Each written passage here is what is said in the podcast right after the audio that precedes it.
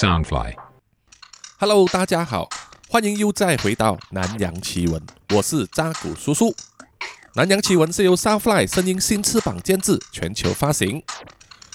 首先一開始呢，叔叔要先感謝香港嘅聽眾啊，多謝香港嘅聽眾呢，啊，等我呢個 podcast 節目《南洋奇聞》可以長期佔據啊 Apple Podcast 香港區嘅故事類型第一名啊，蟬連咗好幾個星期，多謝你哋嘅支持。另外呢，也是要感谢台湾的听众啊，让南洋奇闻呢在 Apple Podcast 的台湾国家故事类节目里面呢上升到第四位，哈，我已经辱华了啊！就像波特王所说啊，有华不辱，愧对父母，迟早要辱的话，不如辱得风华绝代一点啊！前面四名呢都是非常棒的 Podcast 节目啊，非常的强，能够晋升一名呢，也是确实不容易。感谢各位听众的爱戴啊，我会继续努力的。我们来回顾上一集的暗夜之女。曼谷警察派和 Sam 呢，持续在追查涉及堕胎诊所的两宗命案的神秘女人。后来呢，证实她就是医生的太太，叫做 Suraya，是透过查访一位叫做娜娜的夜店妈妈桑。Suraya 呢，曾经就是他手下管理的小姐之一，而且是个红牌。娜娜呢，提供了不少关于 Suraya 的背景资讯。包括他的护照影印本以及他所写的个人简介，上面有一个地址。但是派和 Sam 去了查访那个地址之后，发现已经很久没有人入住了，只留下一大堆名牌的盒子，还有两大个衣柜的女人衣服，可能就是那个苏拉雅呢，在嫁给苏巴医生之前所定居的地方。当派和 Sam 以为啊，他们能够找到 Suraya 的另外一条线索也断掉的时候，派在警察局里面收到了一个厚实的牛皮纸信封袋，里面装满了各种各樣關於蘇拉雅的资料，可以追溯到三十年前。而寄这个文件袋给派的，居然是扎古叔叔。而在另外一边厢，神秘的蘇拉雅呢，在曼谷某个贫民窟里面抓走了一个小婴儿，并且把它吃掉之后，在深夜的街头漫步时，被两个出来飙车的年轻人搭讪，于是苏拉雅呢就带着这两个年轻人回去他的住所了。哇，你真的住这里吗？你的房子好大哦！其中一个年轻人说，他们来到一间独栋的别墅啊，高大的围墙爬满了蔓藤型的植物，涂上金漆的大门看起来非常的气派。苏拉雅笑盈盈地说。没错啊，这个就是我之前的死鬼老公留给我的。说完就推开大门走了进去。原来大门并没有锁。两个年轻人用兴奋又新奇的眼光周围探视啊，他们从来没有见过这么大的别墅。你你说你已经结婚了，你老公也在家裡嗎？蘇瑞亚转身用充满妩媚的眼神和笑容回答说。哎呀，我都说是我的死鬼老公了，就是前夫啦，已经死了。哦哦哦，死了，留下这么多钱给你哦。那他是怎么死的？苏瑞亞拉着其中一个年轻人的 T 恤，把他拉进了别墅的大门里面。两个年轻人看到客厅里面的装潢都吓呆了，光是厅已经有篮球场那么大，中间还有一个按摩浴池。围绕着浴池是巨大的圆形名牌沙发，桌子上都摆满了各式的酒類。蘇拉雅只是在旁边按了幾個鍵，就开启了像迪斯科一样的迷幻灯光，高级音响就播放起当下的流行乐，然后就笑着跟两个年轻人说：“怎么样，我家的装潢很酷吧？”两个年轻人好像发现了新大陆一样啊，笑着说。真的太酷了！你家根本就是世界第一的派对场所嘛！苏拉雅倒了两杯酒，递给两个年轻人，跟他们说：“是啊，我以前的死鬼老公最喜欢开这种摇头的性爱乱交 party 了，这间别墅就是他留给我的天堂了。”说吧，将他手上的酒杯呢和年轻人的酒杯碰了一下，然后把酒一饮而尽。又在酒杯内倒满了另外一种酒，然后连步三三的走进去了按摩浴池里面坐下来。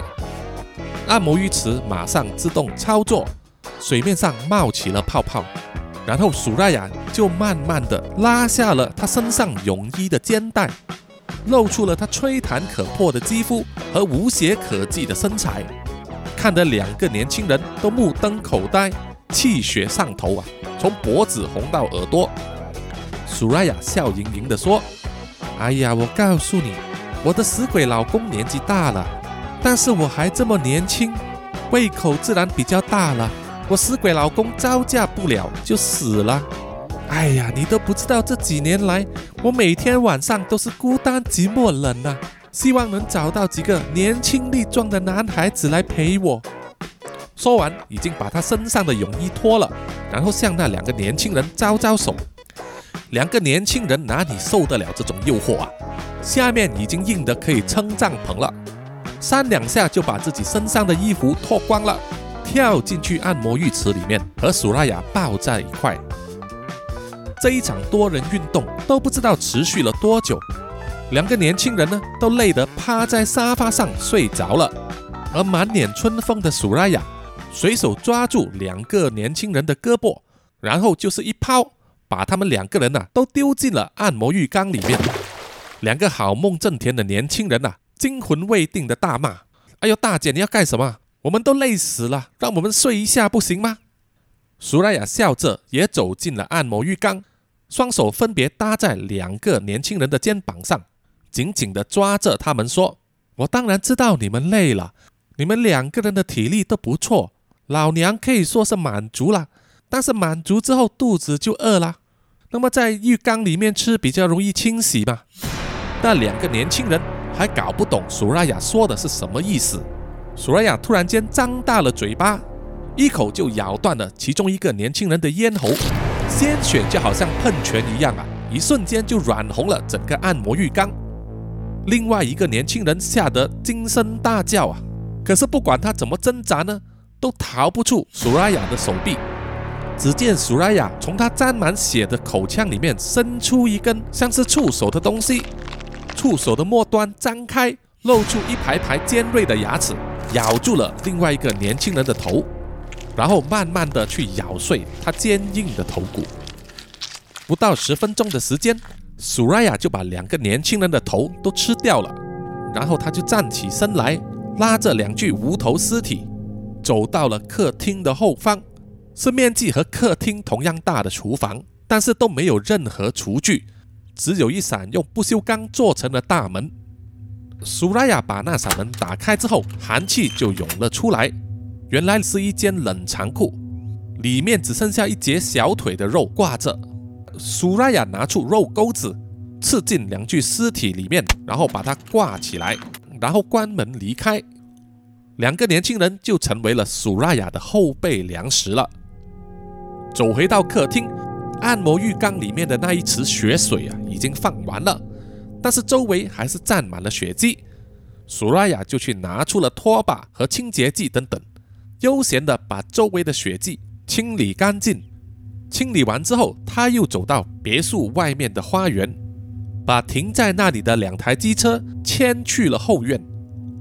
后院里有一个宽阔的仓库，苏拉雅随手一丢呢，就把那两台机车抛进了堆积如山的机车和脚踏车堆里。那个数量之多呢，和大陆沦陷区所抛弃的共享脚踏车啊数量差不多。又是一个早上，精神抖擞的 Sam 和往常一样，开着机车到达了警局，在门口的自动贩卖机买了两杯咖啡。当他要回到办公桌的时候啊，就听到会议室那边有人大吵大闹。原来是他们的警官上司呢和阿派在会议室里面吵得不可开交。上司就责备派说：“把会议室搞得那么乱，周围都放满了档案的纸张，再加上查了几天都没有抓到一个嫌疑人，舆论的压力很大，警方的威信备受考验。”云云。以阿派向来的牛脾气呢，他从来不怕顶撞上司啊。他说他一直都在查啊这些地上的档案，都是非常重要的资料和线索。阿 Sam 看到啊，形势不对。于是马上走进去会议室里面呢，想要调解上司和阿派。他们的上司也不多说废话，转身就砸下一句狠话，说要阿派和 Sam 在三天之内破这个案子。把嫌疑人带回来，不然的话就把他们两个人调去交通部做交通警察，尝试一下热晒雨淋的痛苦。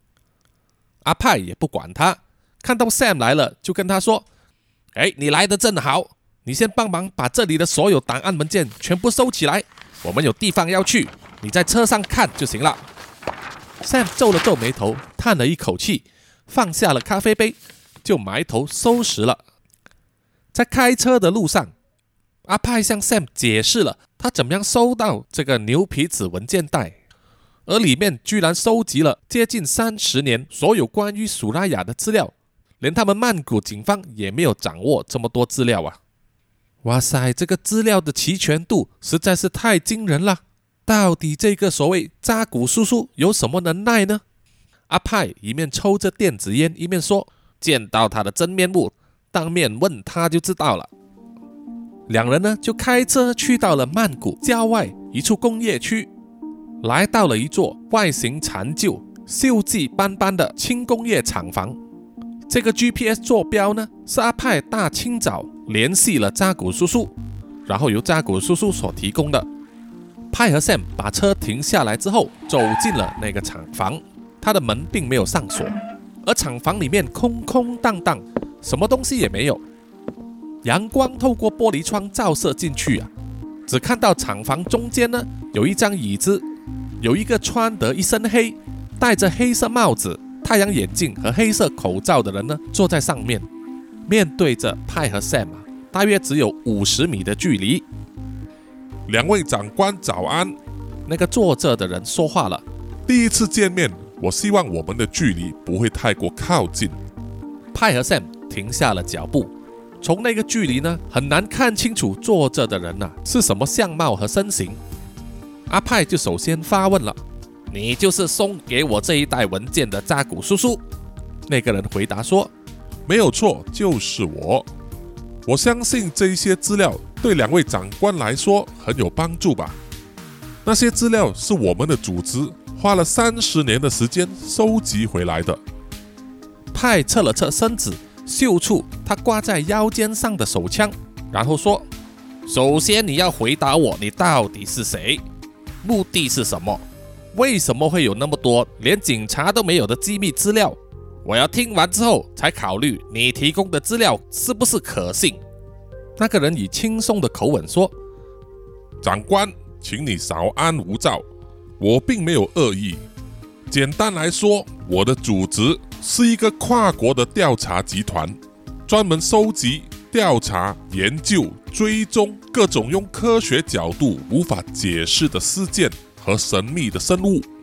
我相信我们组织的运作并没有触犯任何的法律，而提供长官这些资料呢，也是为了协助曼谷警方早日破案而已。Sam 一面留心观察扎古叔叔的举动啊，一面问：“既然你们都查到了这个苏拉雅那么多的资料，”包括他的好几个藏身之处啊，为什么你们就不去把他抓出来呢？就如我们之前所说，我们组织的工作只是调查、追踪、研究。但是像苏拉雅这样子触犯了法律、杀了人，执法权呢就应该交给当地的执法机构来处理，我们是绝对不会干预的。所以你的意思是说？如果这个苏拉雅被我们抓到，或者是在抓捕过程之中，这个时候他还插了一句，把他给打死了，你们也没有意见吧？扎古叔叔回答：完全没有，而且我们相信呢，你要抓住他非常的困难，把他消灭掉，搞不好还更容易一点。Sam 又问了：那么这个苏拉雅到底是什么来历？他真的是妖怪吗？扎古叔叔清了清喉咙，开始慢慢的回答：“两位长官应该都相信有神佛之说吧？虽然你们从来没有看过神，但是都会拜神拜佛，心中有一个信仰，对不对？在古代，人类对很多自己不了解的东西称为神。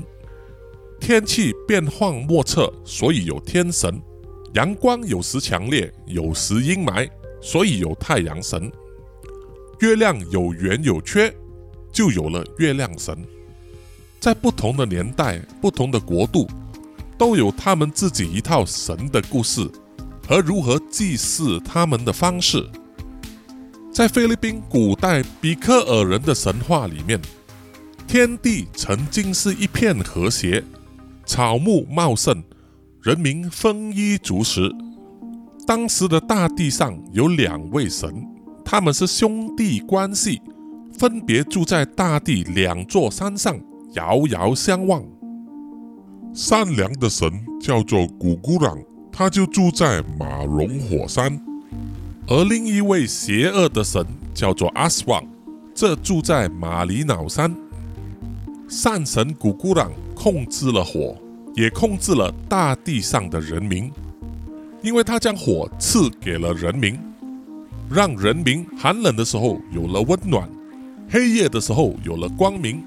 饥饿的时候可以生火煮饭，所以人民都非常崇拜和敬仰古古朗。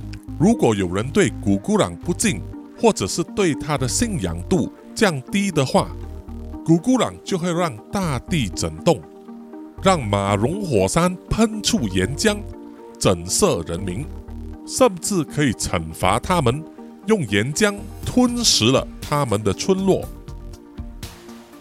而另一位邪神阿斯旺并没有办法控制人民，他对自己的哥哥古古朗拥有操纵火的能力感到妒忌。有一天，阿斯旺向古古朗要求将控制火的能力分享给他，可是古古朗拒绝了，因为他知道阿斯旺取得火的本意是为了讨取人们的欢心，赢得人们的信仰。借此提高他的力量。两位神呢争论了很久，最后古古朗坚持不借出火的能力，阿爽无功而返。可是他并没有放弃，他把自己的身体隐形起来，找到了古古朗收藏火的地方，用黄金贿赂了守门的守卫，引开了他们的注意力，成功的偷取了火种。把它藏在一个椰子壳里面，然后飞快的要奔回他的根据地玛丽瑙山。火种被偷之后，古古朗宝座的房间马上变暗了，于是他就知道了阿斯旺的所作所为。而阿斯旺得到了火种之后，因为无法控制这股新的力量，引发了一场毁灭性的灾难。所有被阿斯旺经过的村落都被熊熊的火焰吞噬，房子被烧掉，人民变成焦炭，河流被蒸发。古布朗跟着这一条火焰造成的灾难，追上了阿斯旺，并且把火种抢走，带回了玛瑙山。可是大地已经被熊熊烈火燃烧，一发不可收拾。眼见所有的一切都将化为焦土，古古朗向天空祈求，帮助他平息这场灾难。于是天下起了雨，足足下了三天三夜，把所有的火都熄灭了。当火灾的问题解决之后，古古朗就向阿斯旺发起了复仇。他命令暴风和雷电攻击阿斯旺所在的玛丽岛山。阿斯旺落荒而逃，被雷电击中，身体碎成九十九块。这九十九块阿斯旺四处逃逸，向村落的人民求救。可是因为那场火灾的关系，人民呢都非常痛恨阿斯旺，不但要赶走他，还要消灭他。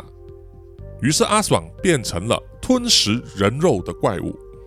白天隐藏在人群里面，夜晚的时候出没，以人肉为食，以人血为酒。这个民间传说粗略的可以解释了阿斯旺的来源。在菲律宾的民间传说里面，阿斯旺其实是广义上指那种吃人肉、吸人血的妖怪。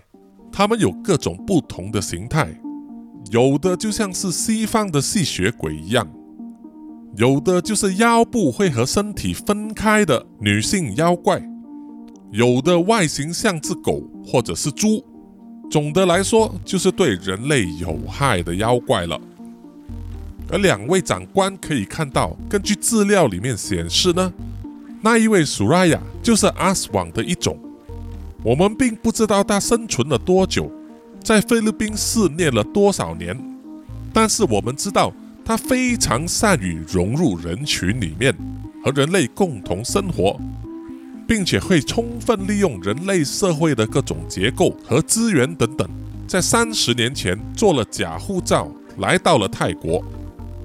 警方不可能会查到他的指纹，因为他的指纹根本就不存在。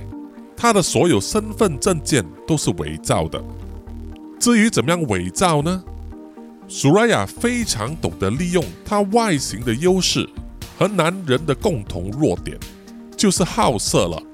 最初来到泰国的时候，苏拉雅会嫁给一般的男人做妻子，借此利用这个男人的家庭背景。来融入人类的社会，并且开始吃社区周围的人，不管是男人、女人，都是他的粮食。过了一段时间之后，苏拉雅就会把她的丈夫以及丈夫的家人全部杀死吃掉，又再转移到另外一个地方，重复那个嫁给人当妻子的模式，一直到大约十年前。苏拉雅开始来到大城市曼谷，他知道当今的社会需要钱来做很多事情，于是，一开始他仿效妓女卖淫的模式来赚钱和吃人。凭着他的美貌和魅化人的功夫，后来他开始进入夜店当小姐，可以接触到社会阶层更高、钱财更多的男人。这些人会买衣服。买名牌奢侈品，买房子给他。苏拉雅也是一个雌性的生物，她也会喜欢名牌的奢侈品，协助她掩盖真实的身份。而那些男人送给她的房产呢，就会成为她躲藏的根据地。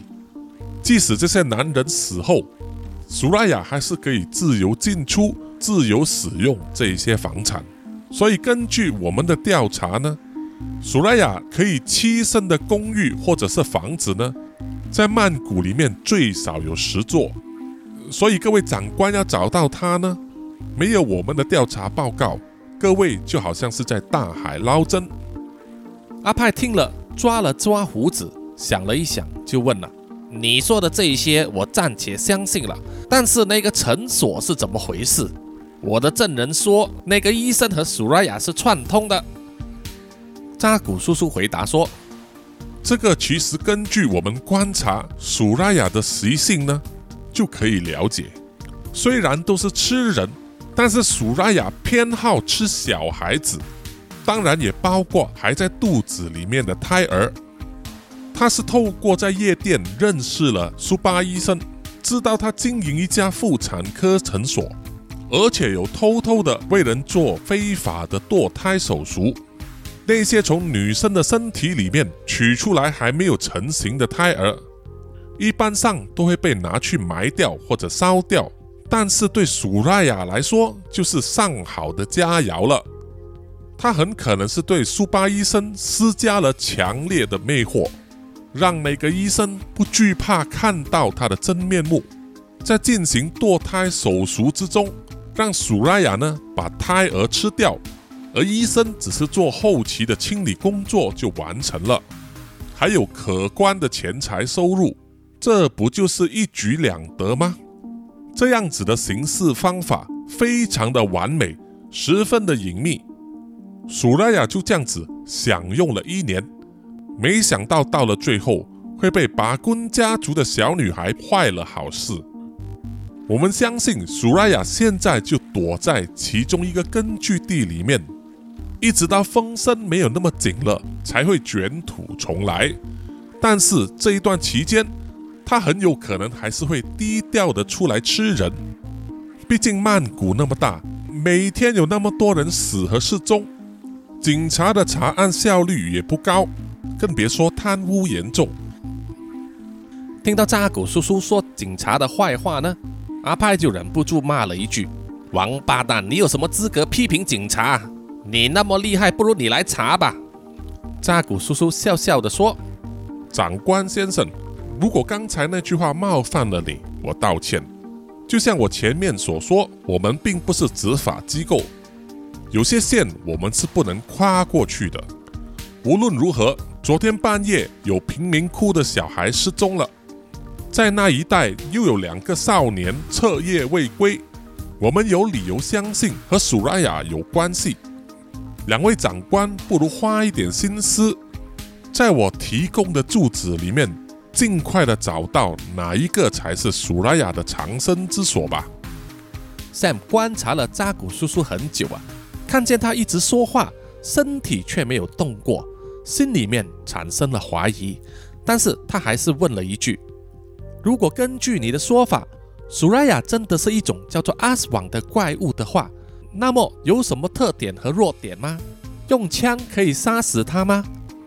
扎古叔叔回答：“很好的问题，我就简单的说一下阿斯网的特点吧。首先就是他们昼伏夜出，但是他们并不惧怕阳光，也不需要睡觉。第二点，阿斯网的体力、速度都比一般人类更胜一筹。”但是就是强那么一点，并不是力大无穷、天下无敌的。这一点两位长官要记住。第三点，某些种类的阿斯网是有翅膀会飞行的，但是根据我们的观察，这几十年来没有看过苏拉雅展示它的翅膀，所以它到底真的不会飞，还是翅膀退化了，我们不得而知。第四点。阿斯旺也是血肉之躯，用刀剑、枪炮都可以伤害它，只是不容易致命，而且它身体有自我恢复能力。虽然伤口不会马上复原，但是假以时日，再重的伤呢，也可以恢复。要消灭阿斯王的话，有几个方法可以参考，但是要注意，我们再说明一下，我们并没有试过。派和 Sam 听了这一句呀，冷笑了一下，心想啊，你这家伙不就是要叫我们去做实验品吗？Sam 向派打了一个眼色，两人分左右呢，慢慢移动到扎古叔叔的位置的两边。扎古叔叔又继续说：“第一就是砍头，第二就是用火烧，第三就是将他的身体完全压碎或者是溶解的那一种，应该有效。”等扎古叔叔说完之后，阿派就说：“非常感谢你的意见啊，但是我们还是希望你跟我们回去警局里面走一趟，我还有很多问题要问你呢。”然后就一个箭步呢，和 Sam 一起左右架攻，快速的冲到扎古叔叔身边，不让他有逃离现场的机会。可是当他们抓住那个坐在椅子上的扎古叔叔的时候，才发现坐在椅子上面的是一个假人。只是在他的头部里面装了一个远距离的遥控播音器。原来自始至终和他们两人说话的扎古叔叔根本就不在现场。他妈的，你这个家伙居然敢玩弄我！阿派气得一脚把人偶拽到地上。Sam 一脸苦笑地说：“哎呀，这个人真不简单。无论如何，上司要我们三天之内破案呐。我们回去研究这十个弟子。”然后看怎么突破和攻坚，把这个苏拉雅抓到。阿派的气还没有消，他拨着自己的头发，然后说：“他说那是一个怪物啊，会吃人的。你真的打算活捉吗？”Sam 嬉皮笑脸的说：“嘿嘿嘿，没有了，必要的时候杀掉也没关系，反正就是为民除害嘛。”派和 Sam 回到了警局。根据扎古叔叔所提供的十个地址进行了分析，除了扣掉之前他们已经去过的两个，包括苏巴医生的豪华公寓，以及呢由娜娜所提供的那一个住宅，剩下的这八个地点呢，有两个地址是室内数一数二的高级公寓，另外六个都是散布在曼谷周围的住宅。于是派和 Sam 就先向这两栋豪华公寓下手。这是因为他们手上有苏拉雅的照片啊，所以在向豪华公寓里面的保安人员以及管理层呢询问的时候也比较容易。他们都异口同声地说，苏拉雅确实和某一个男人住在这里，但是已经是几年前的事情了。他们两个人很久都没有再出现过了。Sam 就和派说：“我看呐，这公寓单位的房东搞不好就是苏拉雅前几任的姘头。”他们两人呢，向管理层要了房东的名字，在对照他们手上扎古叔叔所提供的档案呢，就发现了这两个男人的状态为失踪。他们也拨电回去总机那边查询了，确实是失踪人口，已经是几年前的事情了。那么说，这两个失踪的男人搞不好已经被苏拉雅吃掉了。他们用各种借口说服了管理员开门，让他们进去这两个公寓单位之后啊。就发现公寓里面都是布满了灰尘，所有橱柜都被打开，值钱的现金、首饰、名表等等都被带走了。而在浴缸里面都发现了有一些干固了的深红色污迹。派心里敢打赌啊，那个一定是干掉的血迹。为什么这些房东失踪了这么久都没有人查到这里来呢？这是一个很大的疑问，或者说是司法调查上的一个疏漏。但是那个并不是派和 Sam 的重点，他们要找的就是苏拉雅的踪影。于是他们又花了半天的时间去了另外两个住宅，这两间也是荒废了许久，除了有一些女人的衣物之外，没有留下什么线索。因为每一栋住宅的距离呢都相隔相当远，他们花费了大量的时间在开车上，所以啊，在剩下两天的破案时间里面。他们还有四间住宅要去，而手上也没有足够确凿的证据可以证明苏拉雅就是凶手，所以他们也没有办法说服上司呢，调派更多警力来协助他们调查剩下的那四栋住宅，只好在他们有限的时间里面一栋一栋的造访。到了晚上的时候，虽然已经疲累不堪了。但是阿派和 Sam 在一起吃过晚餐之后，多去一间住宅看看，心里是没有抱多大的期望啊，只是希望将名单里面的房子呢删掉一个是一个，以便在最后的两天集中精力在剩下的住宅里面。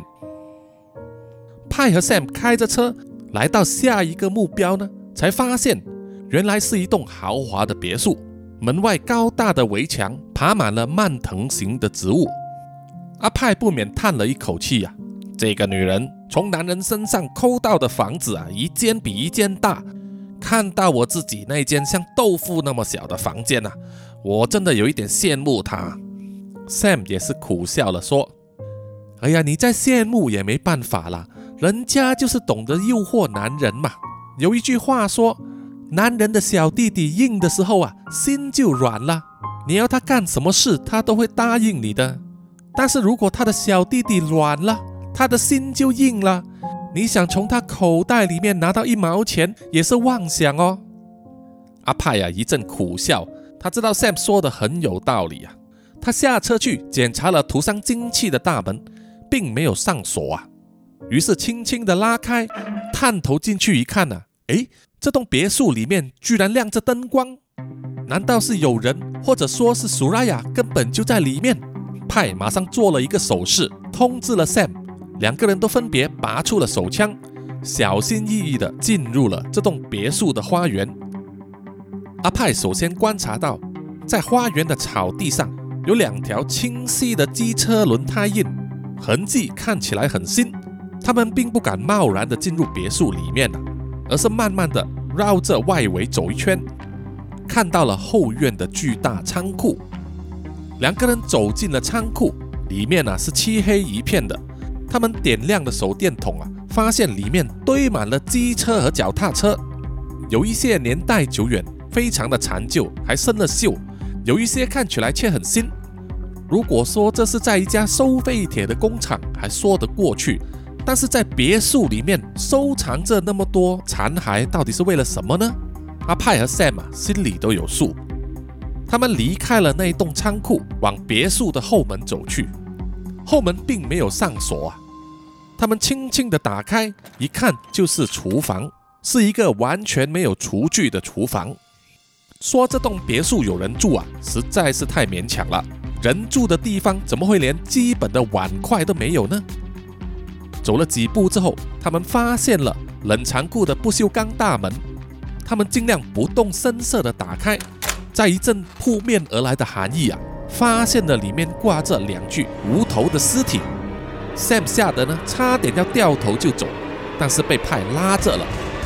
派轻轻拍他的肩膀，示意问 Sam 是不是还 OK。Sam 擦了擦汗啊，勉强的点头，说他 OK 了。然后派呢就使用他的对讲机，尽量以最小的声音通知总机说。他们现在这个位置发现了尸体，需要警队前来支援。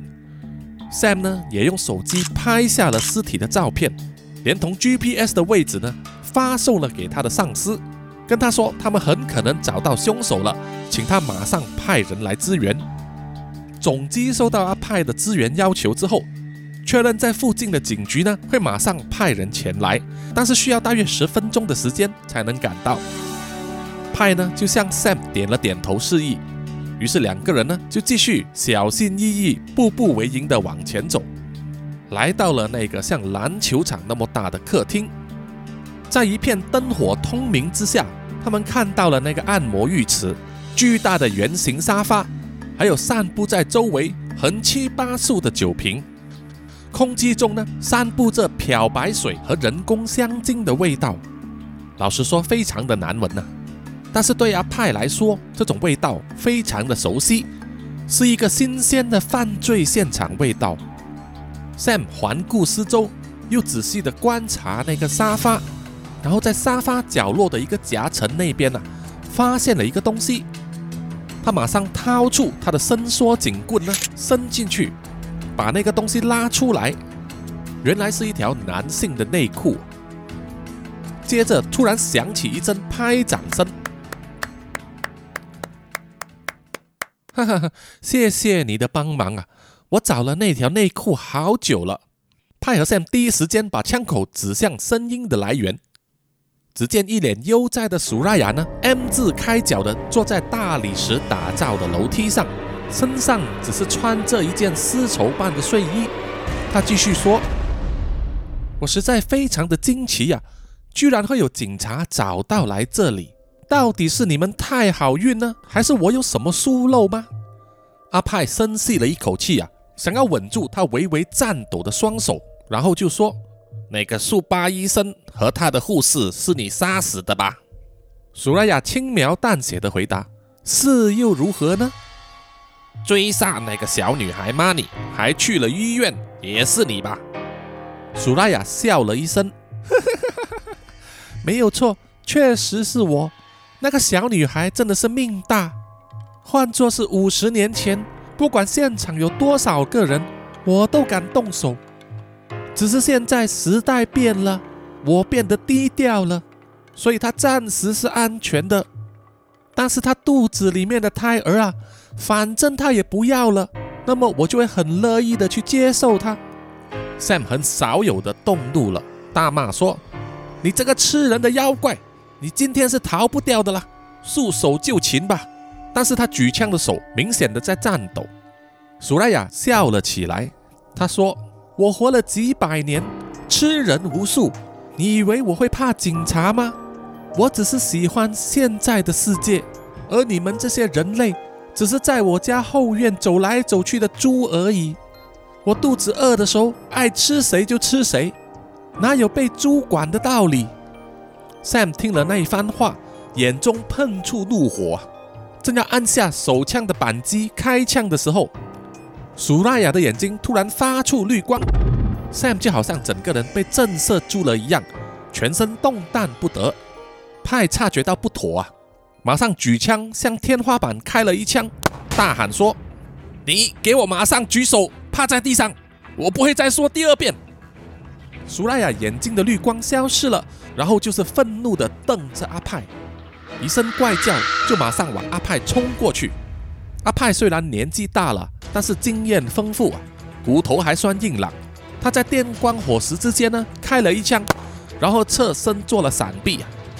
那一枪虽然打中了苏拉雅，但是苏拉雅还是撞到阿派倒在地上，然后他就整个身体呢，撞破了巨大的玻璃门。落在别墅外面的花园草地上。苏拉雅一转身，露出了他的真面目，一双绿色的眼睛，充满獠牙的血盆大口，和一根像触手般的舌头呢，从嘴巴里面伸出来。苏拉雅身上的右腹部虽然有一个弹孔，但是对他来说好像毫发无伤一样。Sam 这个时候也在苏拉雅的身上打了两枪，但是苏拉雅只是稍微退后了两步，然后他嘴巴里面的触手就向着 Sam 计射而去。Sam 快速的扑倒，闪过了攻击。派接连开了好几枪，准确的打中了苏拉雅的脑门。虽然鲜血四溅啊，脑袋开花，可是苏拉雅呢还是活动自如啊。他身形一动，飞快的扑向阿派，双手勒紧他的喉咙，把派推撞到身后的墙壁上，然后高高举起，累得阿派呢难以呼吸。Sam 想开枪抢救啊，但是又怕子弹贯穿了苏拉雅，误伤了阿派，于是收起了他的手枪。用他的伸缩警棍呢，猛力敲打苏拉雅的后颈和背部，可是苏拉雅还是无动于衷。于是 Sam 呢就把伸缩警棍狠狠地扣住了苏拉雅的脖子，膝盖顶住苏拉雅的后背，双手往后拉，想要迫使呢苏拉雅放开阿派。这一招好像有一点效果啊，苏拉雅的手劲稍微松了，但是他就使用他嘴巴里面的那一根触手呢往后移动。想要咬住阿 Sam，Sam 左闪右避，但是还是被那根触手尾部的嘴巴呢咬住了右耳，痛得他呱呱大叫。阿派喘了一口气啊，从口袋里面呢取出了伸缩警棍，用力就往苏拉雅的血盆大口打去。没想到啪的一声呢，苏拉雅的双手居然松开了，怪叫一声呢，把 Sam 和派都甩到了一边去。阿派在地上啊，大口的喘气。阿 Sam 一手盖着自己的右耳，大声说：“我的右耳啊，我的右耳啊！”只见苏拉雅呢，用手盖着自己的嘴巴，刚才被打的部分呢，流出了鲜血，还有几根牙掉了在地上。派马上觉得说，嘴巴很可能就是苏拉雅的弱点，于是举枪呢，就往他的嘴巴乱射。苏拉雅用手挡开了子弹，但是还有一枪呢，打中了他的下巴。他看起来非常的痛苦啊，一拐一拐的走出了别墅，站在花园的草地上。这个时候啊，可以听见警车的声音从远处传来，应该是支援的队伍要到了。苏莱尔用愤怒的眼光瞪着派和 Sam，然后双手一抓呢，把身上的丝绸睡衣抓破，再怪叫一声。他的背部微微的隆起，然后就伸出一对蝙蝠般的翅膀。阿派都看得呆了。苏莱尔的一双翅膀振臂一挥，他整个人呢就飞了起来。阿派握着枪冲了出去，在黑暗的夜空之中寻找苏拉雅的踪影。可是他已经消失在眼前了。不一会就有身穿制服的警察呢冲进了别墅。阿派喘着气跟他们说。你们别乱开枪，我们也是警察。里面有人受伤了，你们快点叫救护车来。再过了十五分钟，救护车呢才把血流泼面的 Sam 接走，而其他的警察和监视人员呢就在别墅里面大肆的收集证据。除了找到两具飙车少年的无头尸体和一条不知名的小腿肉之外，这别墅的楼上。收藏了大量苏拉雅的个人用品，还有一个行李箱，里面呢装满了现金、首饰、名表等等，很可能就是从苏巴医生的豪华公寓里面拿出来的。经过这一番周折之后啊，派和 Sam 都躺在医院里面。派只是受了一点轻伤，但是 Sam 呢，他大半只右耳被吃掉了，往后必须做整形手术来修补。而他们也用尽全力说服了他们的上司，说这个苏拉雅呢是一个吃人肉的变态连续杀人狂，护照上的照片做成了通缉名单，发布下去啊，全城通缉苏拉雅。在医院里面累得躺着睡了一觉之后，隔天一大早醒来呀，派就听到早上的新闻呢，报道的都是通缉苏拉雅的消息。另外就是把棍夫妇呢，透过律师和各种方面的施压，成功将玛尼呢带离了军方医院，接了回家。看到这则消息呀，阿派心中大喊不妙啊！欲知后事如何呢？请各位听众啊，不要错过了《暗夜之女》的下一集，也就是大结局了。欢迎各位到 Apple Podcast、Mixer Box、YouTube、IG、Facebook 等专业呢给我留言。也可以根据 Podcast 简介上面的链接呢，买咖啡打赏扎古叔叔，多多益善啊，少少无拘。另外呢，也请大家去泽泽那边看一看南洋奇闻 Podcast 漫画化的众筹专案。如果觉得那个专案有趣的话，欢迎大家呢就是赞助支持。好的，我们下一集再见，拜拜。